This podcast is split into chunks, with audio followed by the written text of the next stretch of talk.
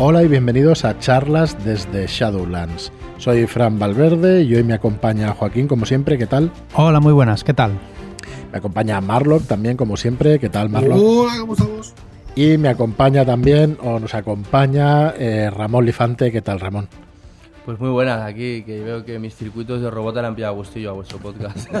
Muchas gracias por invitarme otra vez. Nada, muchísimas gracias por venir, que ya había ganas, había llevábamos un montón de tiempo queriendo que vinieras y tú también viniendo, o sea, queriendo venir, pero la verdad es que eh, se nos pasan, se nos pasan los días, los meses y bueno, y invitados siempre estaríamos deseando de que, de que vinierais de, hecho todos los Shadowlanders, pero bueno, poquito a poquito lo iremos haciendo.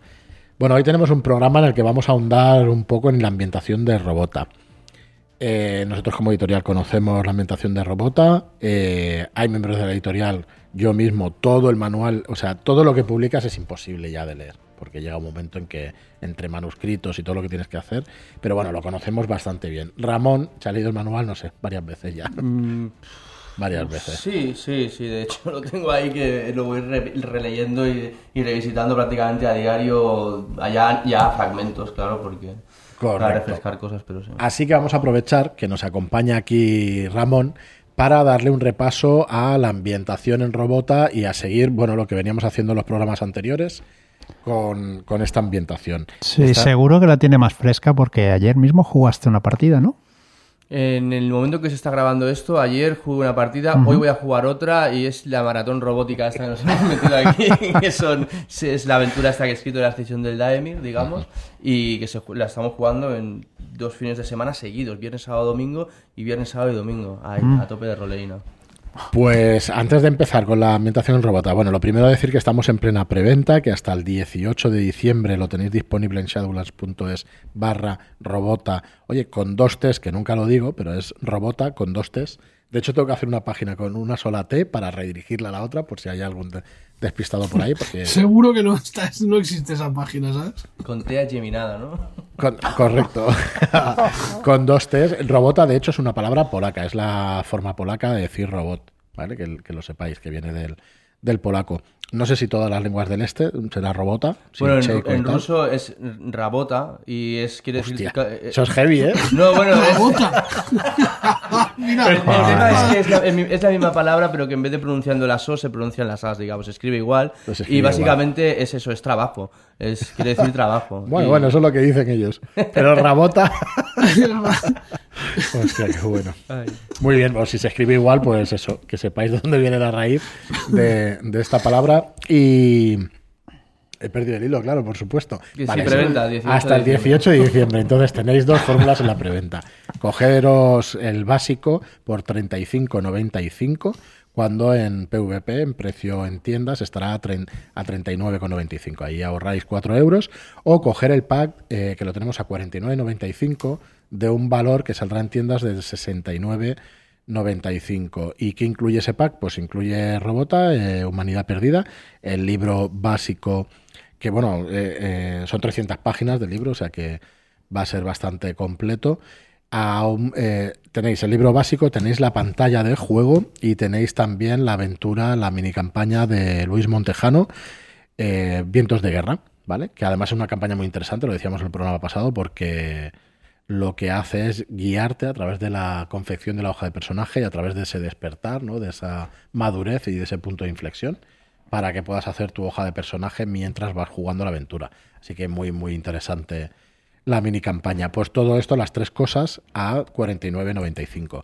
Así que bueno, ya va quedando menos de preventa, así que daos prisa que, que podáis participar y podáis jugar pues Robota en, en vuestra casa o por videoconferencia, como se está jugando ahora muchísimas de las partidas. Entonces, eh, una vez dicho esto ya, Ramón, está, eh, has escrito la descripción del Daemir. Estás jugándola en nuestro canal de Shadowlands para promoción también del juego. ¿Y qué tal la experiencia esta de jugar creación de personaje tres partidas? Bueno, ahora lleva dos partidas seguidas. Te falta la tercera esta noche y luego otras tres. O ¿Qué sea, tal? ahora que lo dices, es verdad que es la sesión cero fue antes, o sea que a día de hoy llevamos tres, Tres noches sesiones. seguidas jugando y bueno, iban a ser cuatro, perdón, sí. Eh, oh, pues mira, para el tipo de partida que es, yo creo que es lo mejor que hemos podido decidir, porque es una aventura de investigación que tiene mucha información eh, y entonces el tenerlo fresco de una sesión a otra ayuda, ayuda bastante a que los datos más o menos se queden un poco más, porque claro, ahí hay como dos o tres tramas que se van juntando, diferentes grupos de personajes que tienen cosas diferentes a hacer, entonces hay varios de ellos que están en total, que es un poco liosa. Tenerla fresca a la hora Sí, de sí, jugarlo ayuda mucho. Va muy guay. Sí, esto, a ver, jugar cada 15 días campaña larga, la verdad es que cuesta un poquito, ¿eh? Sí. Ya, o sea, ya no porque sea campaña larga, sino porque realmente tiene mucha eh, información por ahí que, Sí. que bueno, que hay que ir, ir ganando bien, digamos. ¿no? Sobre todo si es de investigación y tienes que apuntar muchos nombres y recordar muchas caras de, de- de personajes, eh, cuesta mucho a que 15 haciendo días. hay como 15 o 20 penejotas en la aventura esta, yo que sí. Pues mira, este es el primer año, a ver si podemos llegar a... Llevo 18 años mastereando Robota. Como Hiromi con- Venga, Hiromi, que me meto contigo, que tú Un abrazo. siempre luego me das caña, o sea que eso guay, que hay confianza. Bueno, pues nada, si queréis, eh, vamos a hacer un... Vamos a seguir con nuestros podcasts sobre la ambientación en Robota. Y, y bueno, vamos a empezar explicando que el mundo, en el mundo Robota, digamos, comienza el libro 351 años después de una gran pérdida de información, de un reseteo, de hecho, ¿no? De memorias y de que hubo una gran guerra robota. Sí, en esa época había una, una gran guerra y justo cuando ya estaba a punto de finalizar hubo un reset. Todos los robots o robotas que habían se quedaron en blanco y Claro. volvieron a El reiniciarse. gran apagón le llamaban. Eso es lo que se supone, porque como se desconoce todo lo que pasó anteriormente, Bueno, No, en teoría eso es un ¿O no? hecho. ¿eh? Eso es un hecho. Todos los. los y, no- y de hecho, Gran Apagón, creo recordar que no solamente fue a nivel. Hubo un Gran Apagón tecnológico generalizado. Todo hizo Sí, sí, sí. Sí, sí, sí. Y de repente las cosas empezaron como que... ¿Qué es lo que produjo ese gran apagón? O eso es lo que es Eso una no se incógnita. sabe o qué es lo que pasó antes, solo son suposiciones. Pero que todo estaba apagado y se fue como re- reenchufando de nuevo, eso es la... lo Eso que es la ambientación oficial. En tu ambientación y en la mía, Marlock, eh, nosotros no lo tenemos tan claro eso. ¿eh? Yo no, yo no, le es que no tengo para nada. No, claro, pero es que no lo tengo nada claro porque si te dicen que no se sabe nada desde hace 351 años para atrás, ¿cómo saben que fue así? Por la antropología y la arqueología y eso. Estoy contigo, Marlock. Se puede no es que Claro. no es que no tenga sentido, sino que se le puede buscar ahí alguna cosita. Claro, claro. Hombre, si yo lo que digo puede- es que yo lo que planteo es una, pa- una puerta más. O sea, Sí, al lado de lo que estáis diciendo, Yo pondría otra puerta que es la de la incertidumbre. O sea, puede ser que se pueda cuestionar todo lo que ha pasado anteriormente porque en realidad son suposiciones. Sí, no- bueno, Sirio ya te lo dice, ¿eh? te dice que no en todo el mundo. Ojo, que no se sabe que en todo el mundo haya pasado, pero en la gran mayoría sí. Y de hecho...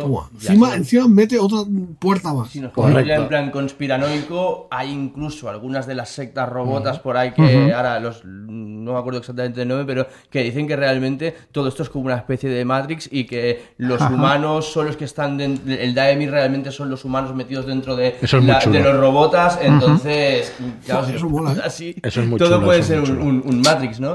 Pero lo que el punto de partida que sí que te plantea el libro, digamos, cuando, cuando empieza esto es, hubo un gran apagón, todo se apagó y empezaron las cosas a enchufarse poco a poco y los robots a, a revivir, digamos. Correcto. Entonces, eh, ¿qué ha pasado con toda civilización humana? Las ciudades, los monumentos, las industrias, todo eh, en esta ambientación ha sido desintegrado de una forma metódica y efectiva. O sea, no queda ni rastro. ¿Vale? Entonces, ¿cómo se ha transformado la superficie de la Tierra? Pues tenemos varias cosas. Entre ellas eh, son los bosques de hongos. ¿Vale? ha empezado un nuevo modelo de ecosistema a tapizar el mundo entero y a llenarse de, de bueno, pues de, de unos bosques de hongos donde vamos a ver un montón de colores imposibles y donde esto está basado, Sirio ya nos lo ha explicado en varias ocasiones, en Nausicaa, del Valle del Viento, y ya representa eh, los hongos y estos bosques el 35% de la superficie del planeta. Tenemos que decir que han pasado miles de años desde las civilizaciones humanas, digamos, pero que los continentes, o sea, no ha dado tiempo a que se desplacen los continentes, o sea, los grandes continentes, las placas te- tectónicas no se han movido demasiado.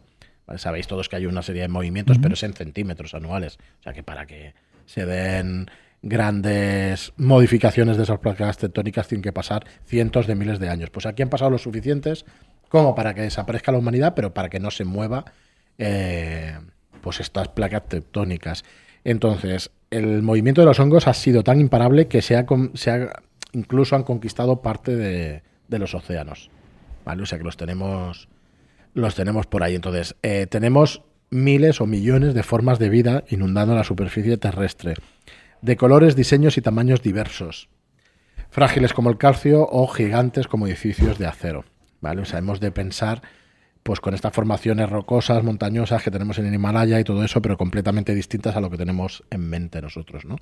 Unos colores eh, pues mucho más vivos o colores absolutamente distintos de, de, los que nos podemos encontrar hoy en día, aunque en la superficie terrestre hoy en día hay absolutamente de todo, ¿eh? Mm. Entonces, eh, los bosques de hongos, ¿qué me decís? ¿Recordáis algo de la ambientación? ¿Tú cómo, cómo los ves? ¿Cómo, Ramón, o si quieres vamos... Los bosques en sí, porque claro, como decías, es que hay muchas formaciones, desde las esferas aquellas que hay, que son los domos, que al final son como una especie de, esferas, que son como unos, bosques esféricos, que, que, pues como una especie de, de cúpula, digamos, que recubre eh, bosques que están dentro de esas cúpulas, hasta bosques como más asalvajados, como pueden ser toda la parte central de Europa y un poco Europa del Este y todo el rollo este, que ahí sí que es más bosque de hongo así de salvaje, digamos. Incluso por esa zona hay un sitio que son las líneas de Semisfira, me parece. Mm. ahora, ahora, lo El nombre exactamente, que me recuerda mucho al rollo de las líneas de Nazca o incluso a estos dibujos que habían, en, que aparecían como que decían que eran de los ovnis. Eh, que se hacen en trigales, ¿no? Estas formas geométricas desde, vistas desde arriba, ¿no? Y los veo con una variedad increíble.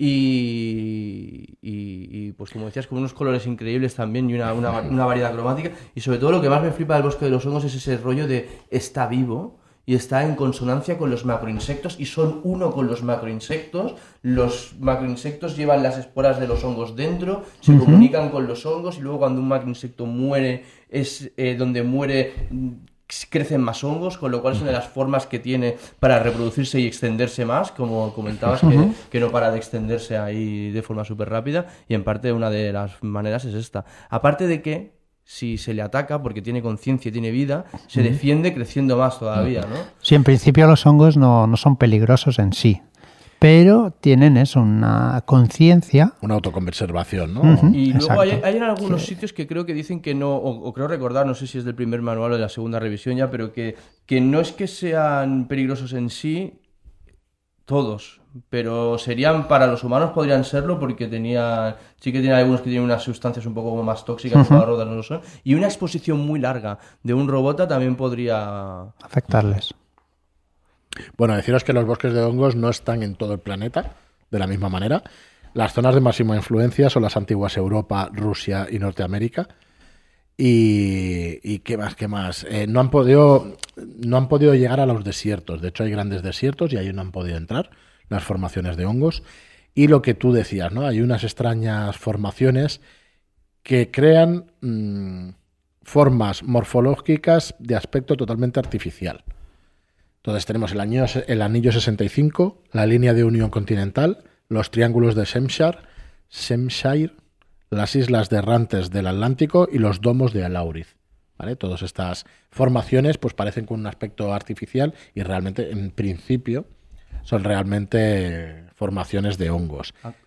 ¿A cuál más flipante, eh, perdona? Eh, lo de la línea esta continental es una locura, que es una línea de hongos que va cruzando el mar desde Europa hasta América y, que, y que, bueno, que es como una especie de megadique gigantesco que va, bueno, Todo esto, o sea, eh, son semillas de aventura cada frase que lees del manual, ¿no? Cada frase, pero cada párrafo, cada trozo, la verdad es que es para que montes una semilla de aventuras. Con cualquiera de estas formaciones tienes con una de ellas una aventura tranquilamente, o varias de ellas.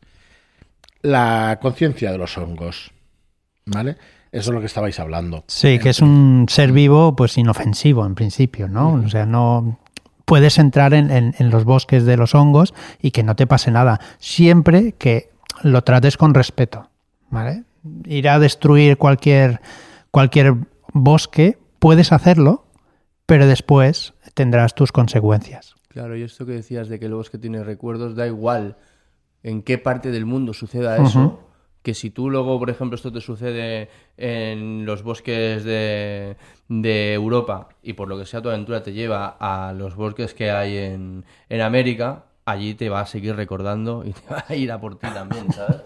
Eh, que- ah, eh, haría un hincapié en que dice, eh, o, o nos comenta que es cuando tú le haces daño conscientemente. Sí, sí, sí. Porque a lo mejor tú puede ser que por un accidente tu nave cae ahí porque te estrellas Sí, allí quemas y el detecta que bosque. eso es una Mm. cosa que no ha sido hecha a posta, digamos, y entonces ahí no te va a ir a... Pero si luego tú vas y, vas con el machete a cortar la, la de a propósito, ahí ya es otra historia.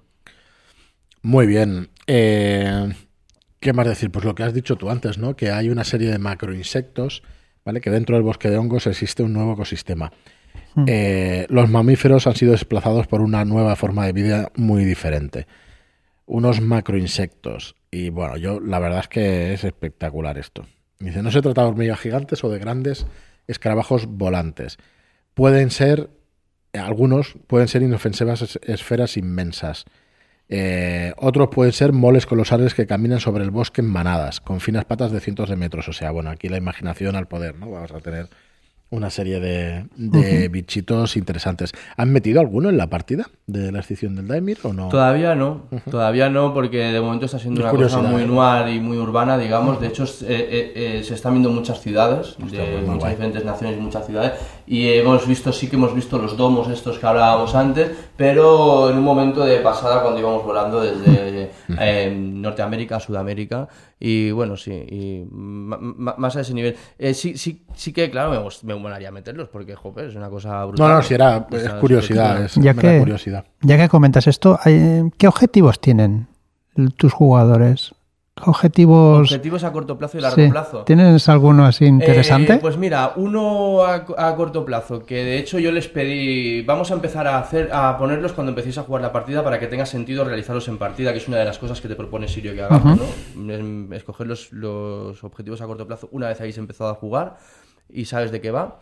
Eh, es que quieren que se publique un manifiesto pro derechos Oxnia Dusha, Ajá. que, bueno, de hecho la partida gira mucho en torno al tema del racismo, digamos, que se, que se vive con los Oxnia. y a corto plazo lo quieren ese, ¿sí? ese es uno del corto plazo y luego hay alguno así más tocho a largo plazo, como por ejemplo, ¿cuál era, tío? El de, el de entender el, el diseño detrás de... el misterio detrás del diseño de los Oxnia, por ejemplo. Creo que era algo así, que es una cosa Guay. Mm. Hostia, pero es muy guay. Es muy guay eso. Bueno, y luego nos encontramos también a los nuevos saurios, ¿vale? En... Estos sí que se localizan en el hemisferio norte, ¿no? Y, y bueno, y vamos a tener allí eh, estos grandes saurios, parece que están creados por los Elders. Sí. Son los grandes genetistas, ¿no? Exacto. ¿Qué me decís? Aquí tampoco has metido, ¿no? De, de si dices que es, Es más que hay, global y un- todo hay una cosa que no ha salido porque era una localización, una escena de estas flotantes que tenía preparada por si iban ahí y no han ido, y no creo ya que tal y como está la cosa salga, que es donde se encuentran a uno de los siete dushas, o donde está uno de estos siete dushas que se llama Tresu, es un Oxnia que tiene aspecto de niño, o que siempre queda adoptar aspecto de niño, mejor dicho, y precisamente eh, lo compraron una familia de una pareja de elders que están son como muy conocidos viven en Lorca que es la- lo que, lo que pertenecería a la, a la zona de Japón. Y entonces ellos en su en su jardín tienen como réplicas y, y- y cosas de todo esto. Tienen nuevos saurios tienen incluso una especie de pequeña réplica del bosque de los hongos, que no es un bosque de los hongos real, porque si no se lo acabaría comiendo todo, y ahí hay macroinsectos, pero versión miniatura, que es lo que me comentabas antes. Muy bien, pues bueno, estos son pinceladas de la ambientación. Vamos a seguir en siguientes programas. Pero ya que te tenemos, Ramón, vamos a hacer un- una breve introducción al sistema de juego. Nada, únicamente hablar de un poco de, de las tiradas básicas y nos interesa mucho que nos expliques cómo el tema de la escaramuza. ¿Qué Sí, tal? sí, en el- que ha venido muy comentado? espitoso con ese tema que le ha encantado. Hemos hablado y eso, entonces vamos a empezar diciendo que hay dos tipos de tiradas en Robota. No sé si recordáis de- del, sistema de, del sistema de creación de personajes, que vamos a tener unas características y luego vamos a tener pasión, determinación y una serie de valores que podemos añadir a nuestras tiradas. Entonces, las tiradas básicas en Robota vienen directamente heredadas del motor de emociones de la puerta de Istar. es un hack de este motor de emociones y hay muchas cosas idénticas, hay otras cosas que están cambiadas. Por ejemplo, que en la punta de Istar son tres dados de 6 y es la suma de esos tres dados de 6. Y aquí vamos a tirar tres dados de 10 y nos vamos a quedar con el valor central siempre que no utilicemos ninguno de estos valores de pasión, determinación que nos van a cambiar esos, esos valores de dados. Entonces, la tirada básica, eh, está la tirada básica o la tira- y la tirada de combate. Hay esos dos tipos de tirada en realidad. No tenemos más que esos dos tipos de tirada. Hablamos de memoria, ¿eh? no estamos mirando el manual ni nada. pero juraría que ahora, ahora más que son- Eh, sí, sí, no. en- en- son así, ¿vale? Es- Sí. Lo digo es que sencillamente es para aclarar que no es un sistema complicado y que siempre tenemos que tirar por lo mismo. Lo que pasa es que vamos a tener un montón de puntitos que nos van a servir para gestionar pues todo esto que, que tenemos que gestionar durante la partida. Entonces, en las tiradas básicas las vamos a utilizar cuando sea interesante tirar, como en la mayoría de los juegos de rol Claro. nos explican. Esto no es un tema indie, ni es un tema en general, se tira cuando el resultado de la acción va a ser impreciso, ¿no? Va- vamos a tener alguna duda. O puede crear una situación interesante también. Correcto, porque Sirio además nos propone que en las, ti- en las situaciones donde se puede utilizar el sentido común, nos olvidemos de tiradas y vayamos por el sentido común.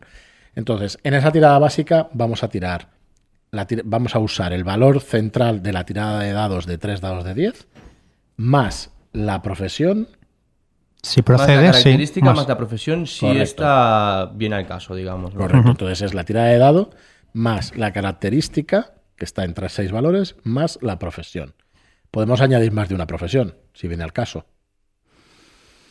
Sí, pero no sé si en Deberíamos elegir principio las no debe profesiones ser. para que no se cruzaran, Claro. que es lo más interesante en un juego, ¿no? Pero no está prohibido, se puede utilizar más de una profesión. ¿Vale? Esto sí, bueno, vamos, yo estoy al No, no, no. 99% Sí, seguro. no, no, ¿eh? no, no es por eso, lo que es que estaba pensando justo Claro, en lo que pero- decía Joaquín ahora mismo, claro. Entonces yo me pongo, por ejemplo, Bárbaro, soldado, ninja, soldado. mercenario, Correcto. y de repente Eso como director de Sí. juego no deberíamos permitirlo. eres una trinchadora, pero bueno, ahí Claro. está el poder del munchkineo para quien quiera vivirlo.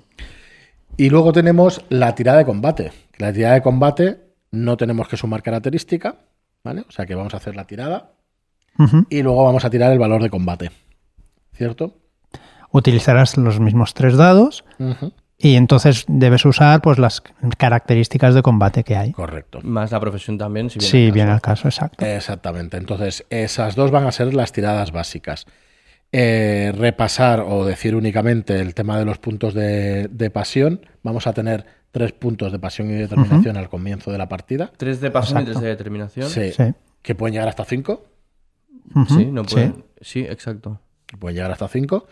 Y seguramente Joaquín se acuerda. La pasión que nos permite cuando utilizamos pasión. La pasión, cuando tiras los dados, tienes que decirlo antes, ¿eh? Correcto. Eso sí.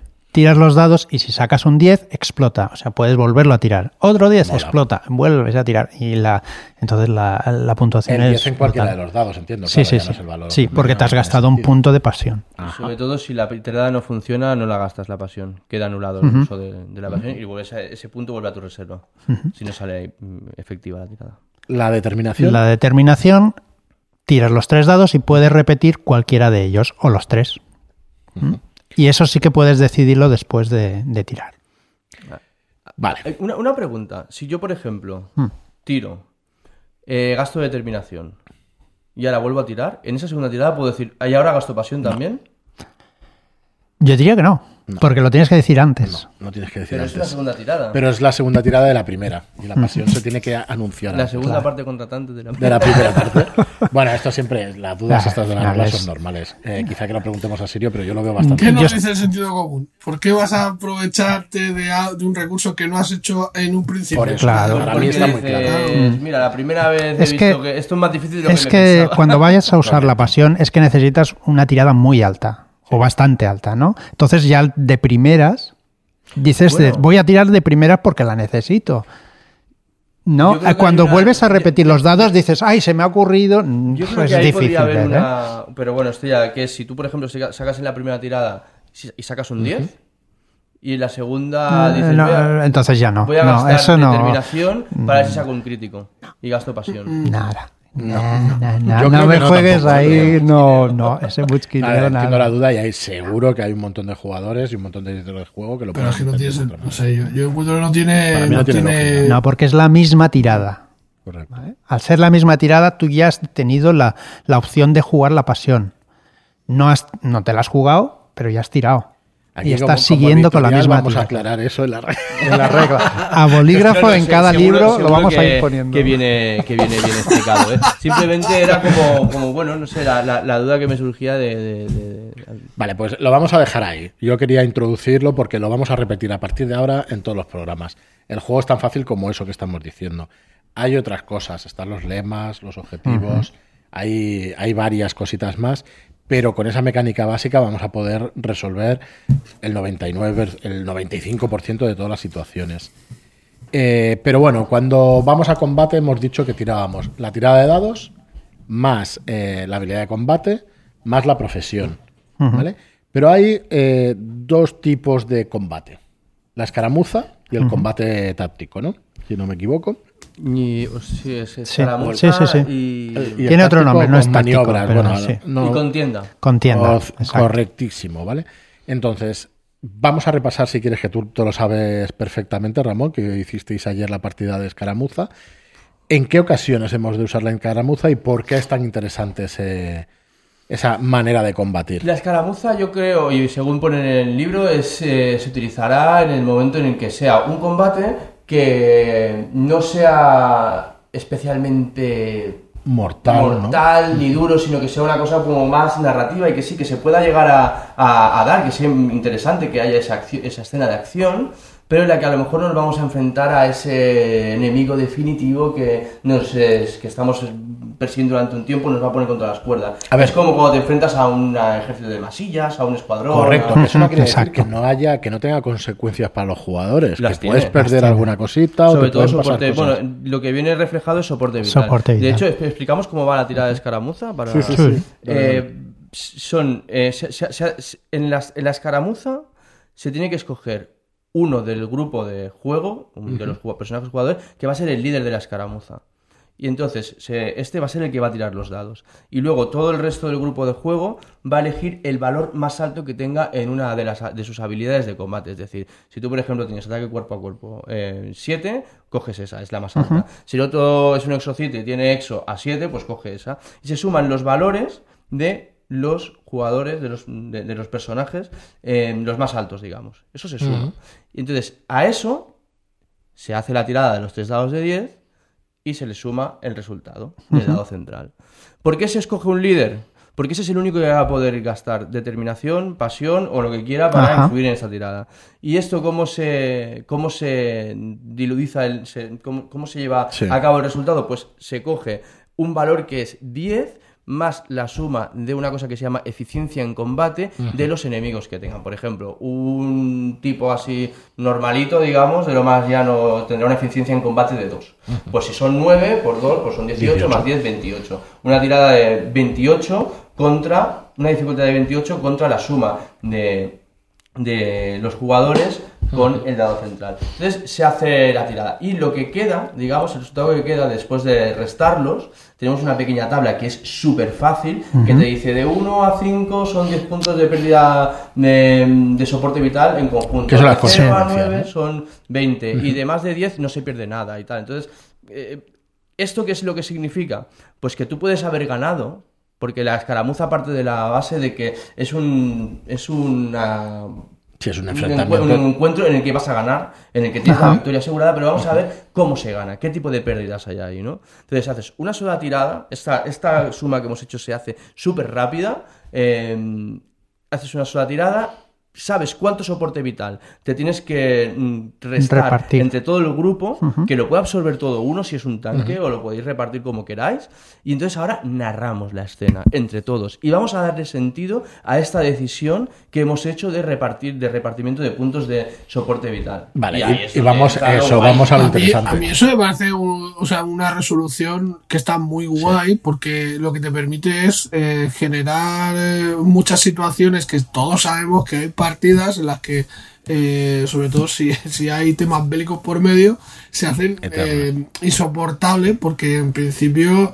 el- lo que se busca es el desgaste, ¿no? A- o sea, con, con combates sucesivos, que lleguen los personajes a- al desafío final y lleguen pues... eh, en esa situación precaria, ¿no? Y, y a lo mejor esto lo agiliza muchísimo, le da el toque narrativo que, que nos interesa, ¿no? Para poner un poco el rol sobre la mesa y, y- y, bueno, que, que al final es lo mismo en menos tiempo.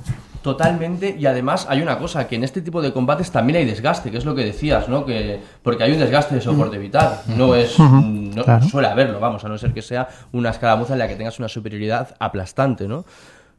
Pero claro, es que lo que decía Marlock, ahí lo interesante realmente es, se hace una tirada, se soluciona rápido, vamos a ver qué es lo que ha pasado ahí, y ahora entre todos narramos todo esto. Luego puede haber que si realmente la narración global ha sido algo súper épico, que a todos nos ha puesto eh, a 100, el máster tiene la potestad de decir, vale, pues me ha molado tanto que eh, os hago una pequeña reducción de daño, ahí de, de entre de menos 2 o menos 4, propone, me parece que es el manual, como a modo de, os habéis flipado y me mola, ¿no?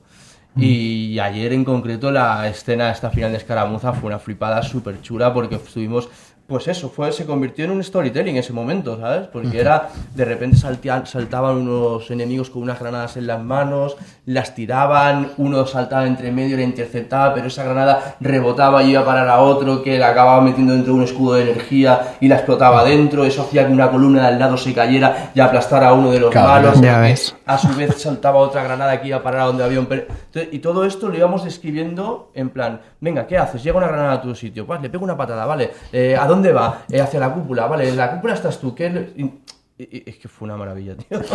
Moló un montón. Sí, sí, yo la verdad es que lo veo súper interesante ¿eh? para lo que le estáis diciendo. Me lo estaba imaginando como estos encuentros en los en los juegos como Final Fantasy, que al final no es el malo final.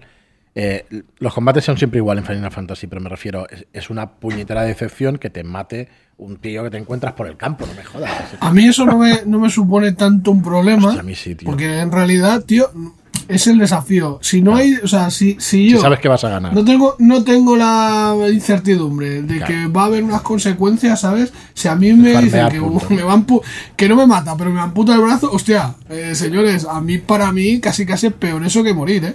O sea, según cómo tengas hecho el personaje Claro, y según cómo, claro, según cómo vaya el sistema de juego y el personaje ahí, ¿eh? Ahí es Claro, claro. un poco. Pero, pero es lo que te digo, que a mí me parece que siempre que haya unas consecuencias, hostia, yo lo veo muy interesante. Ahora, si yo tengo asegurada la victoria, ¿para qué jugamos? ¿Sabes? Entonces, ¿para qué? No, te Si puede cambiar el equipo, el status quo, te puede cambiar los sexos. O sea, yo creo que, que tienes que meterle ahí Sí, chicha. en este caso sí. En- En, en- este en caso este- sí. en este pero que, tipo de que hay muchas situaciones en las que, o sea, o juegos que, que a lo mejor mm, eh, no. No sé, eso que se dice, ¿no? Es que sin. em, si te mata un encuentro random, pues es una putada. Ya, Bueno, tío, pero es que si, si no te pones ese nivel de. O sea, si no pasa nada, ¿para qué lo pones? Claro. Si, si no hay una consecuencia, ¿para qué está? No, no, no, en este caso hay consecuencia y es lo que mola. Pero vamos, yo lo veo muy bien tirado, la verdad. Luego ya trataremos en otro podcast el encuentro, este, el- los combates De perdón, contienda. de contienda. A, a mí, perdona, eh, Fran, es que hay una cosa que me parece súper acertada de, este, de las escaramuzas. Ya te digo, salimos ayer todos, la- o sea, cuando hicimos estrellas y deseos, la estrella era todo para la escaramuza, porque nos la habían pasado pipa. Es una escena en la que hemos participado todos de forma narrativa, con lo cual tienes la sensación de que ahí hay algo por tuyo, digamos, la sientes tuya esa escena. Y luego creo que el hecho de decir, sé que esta escena acaba con nuestra victoria y con unas ciertas pérdidas a nivel de, de soporte vital, hace que sea como mucho... te quita una serie de presión, esa incertidumbre de decir, vale, pues ahora vamos a narrar, esto es lo que vamos a narrar. Te, te- te ofrece una experiencia muy concreta, ¿no? Vale, yo lo veo, a ver si es lo mismo. Como cuando en. Ah, en este juego moderno donde se pueden hacer flashbacks, que tú ya estás dentro de la casa, ¿cómo se llama, coño? El. Oh, Blessing de Dark. el Blaze in the Dark. Como que tú ya sabes el resultado, coño, estoy dentro de la casa, pero vamos a narrar cómo hemos entrado en la casa. Por ejemplo, es Parecido, un ejemplo, ¿no? es un ejemplo. O incluso creo Me que parece también hay una dinámica de el A mí lo que me molaría, y ahí yo qué sé, pues imagino que me gusta meter mano a todo, eh, sería, digamos, cambiar, o sea, poner sobre la mesa lo que vais a perder como, como salgan mal las cosas, ¿sabes? Yo, yo ya os aviso, va a haber estas consecuencias. Eso como máster lo puedes hacer tranquilamente. Mira, Claro, mira cómo se relame. Eso, eso Estoy le genera cierta tensión la- a la gente, ¿no? O sea, propone, dice, ¿eh? Pero- todos vais a perder un exo. ¡Hostia puta! Vas a perder un exos y tal, pues mira. Eh, ¿Sabes? Ya ahí todo el mundo aprieta un poquito, ¿sabes? Hostia, ya Claro, no me matan, pero joder, que es- ese Aprieta un exo que ha culo. costado la misma vida, claro, ya te apretas un poquito. Y... Sí, sí. Yo creo que es interesante, ¿no? Igual podemos poner la, la tensión esté sobre la mesa. Podemos proponer la regla opcional, ¿no? En lugar de perder soporte vital, que se pueda compensar con pérdida de exos. Por ejemplo. Para que haya... Bueno, Exo, quien dice Exos puede decir muchas cosas, ¿eh? Porque a lo mejor eh, el, ex- o sea, el fracaso implica que se o sea, eh, quiero decir, una de las consecuencias puede ser que hayáis ganado, pero alguien no haya escapado y eso provoque consecuencias. O sea, yo lo que propondría sería que existan esas con- consecuencias, ¿sabes? Que se incremente pues el nivel de búsqueda o, o yo qué sé, ¿sabes? Eh, no sé, quizá quizá lo haría un poquito más narrativo, ¿no? El, el que pueda dar cabida a otras muchas situaciones, no mecanizarlo al punto de, de ponerle. Yo creo que el sentido o sea, es así, ¿eh, Marlo? Que el, Sí. de hecho, el Numérico, sentido sí. de la escaramuza es esa, ¿eh? Sí, claro, claro, yo también lo entiendo así. De hecho, yo es que lo aplicaría. Pero tienes la tabla también por si acaso, Exacto, claro. es que yo creo que una cosa no Sí, sí, es, no, no es es que, es que lo de la tabla otra, ¿no?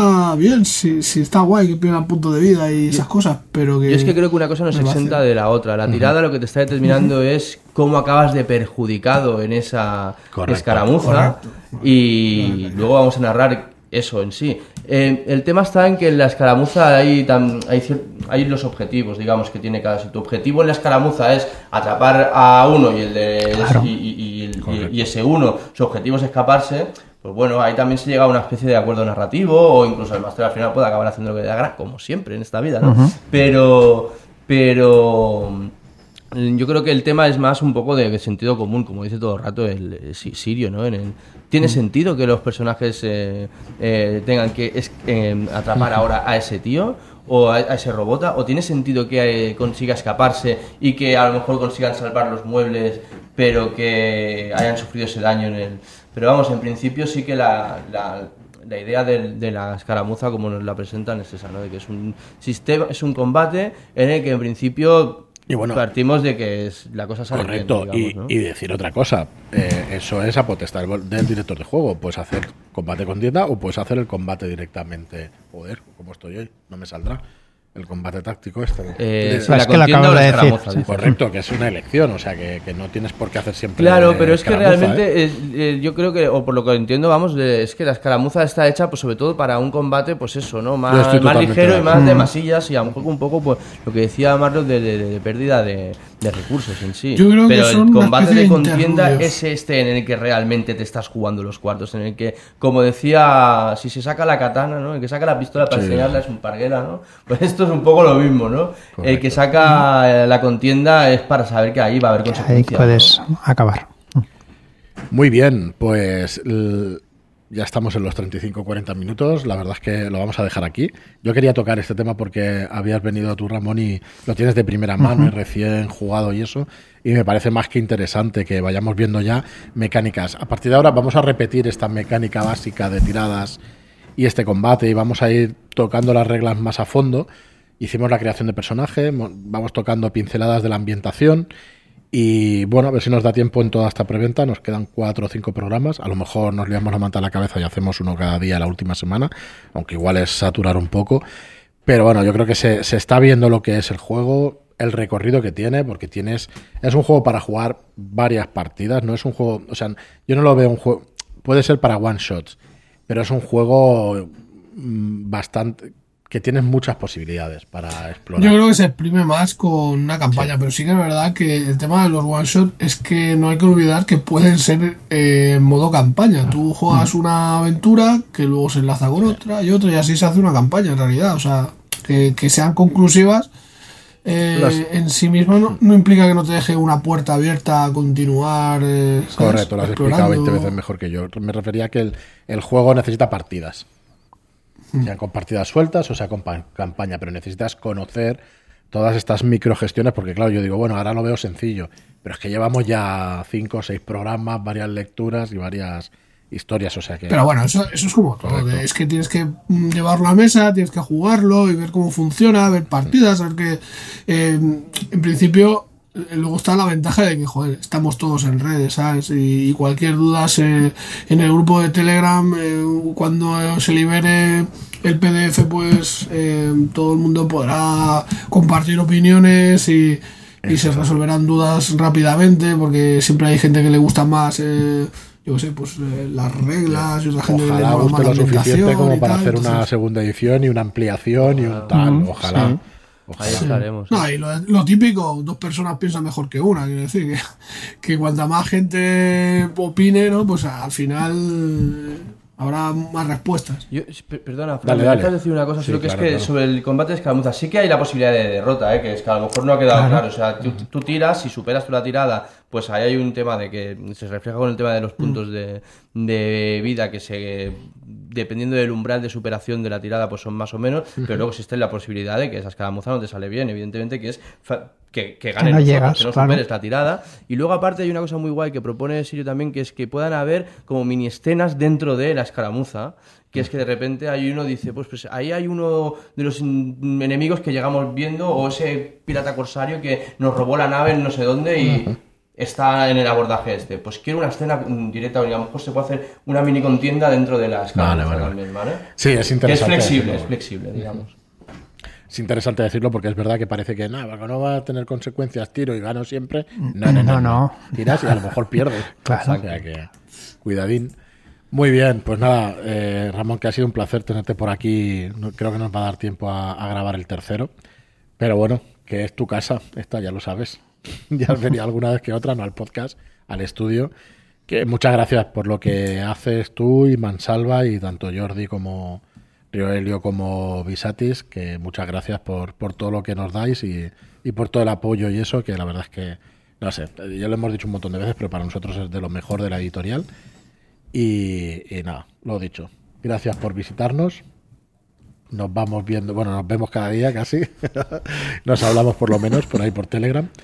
Deja de farmear puntos, que estoy en el cuarto y No, tengo no, que no. pasarte, tío. Sí, Fíjate que me han pasado por la derecha el Neofénix y llevo sin escribir por lo menos dos semanas, apenas que doy los buenos días, porque es que Robota, tío, esto del- de la extinción de Daemir y tal me tiene absorbido y no, no. Ya volveré, ya volveré a recuperar posiciones, no os preocupéis.